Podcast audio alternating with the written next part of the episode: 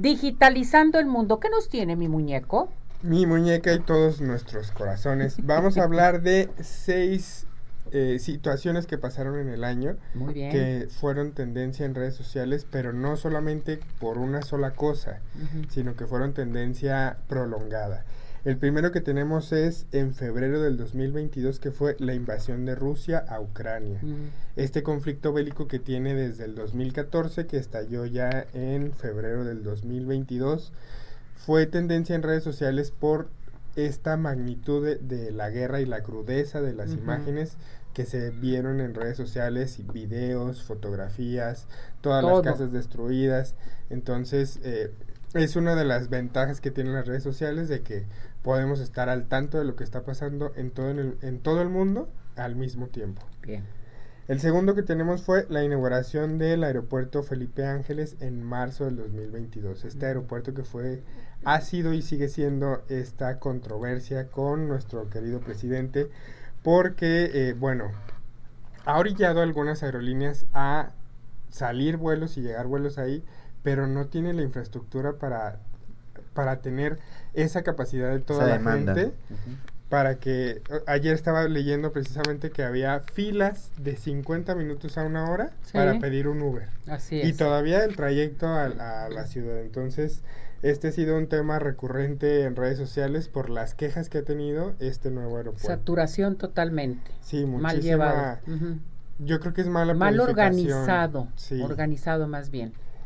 Y el tercero que tenemos bueno fue el primer caso de la viruela del mono en mayo del 2022 Cierto, cómo nos acordamos de Sí, eso. Y la verdad es que, bueno, ha sido algo que nos ha traído en jaque. Si bien no es una enfermedad mortal, como el coronavirus, que posiblemente mortal, quien le daba se moría.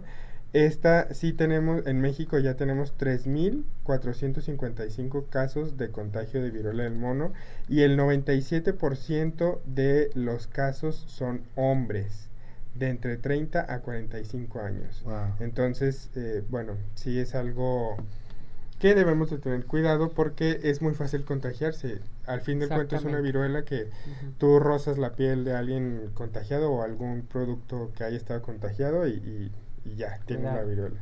Dura aproximadamente 21 días la enfermedad.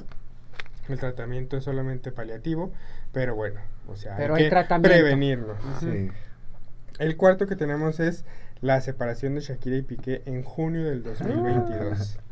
Esto ha sido tan sonado que desde que salió la canción de Te felicito, que fue antes de la separación, hemos tenido este toda la- todas las redes sociales inundadas de esta gran noticia. También tenemos la noticia de la boda de Britney Spears en Uh. junio del 2022, que reunió a grandes personalidades. Y por último, el que acabamos de vivir, el Mundial en noviembre del 2022. ¿Qué tal? Que nos trajo. Vivimos intensamente imágenes. todo. Vein- 2022 fue intenso. Intenso y mucho cambio para el 23. Así y es, varias así es. sorpresas también. ¿Dónde te encontramos, mi muñeco? En todas las redes sociales como Digitalizando el Mundo y todas las semanas aquí en Arriba Corazón. Eso, muy bien.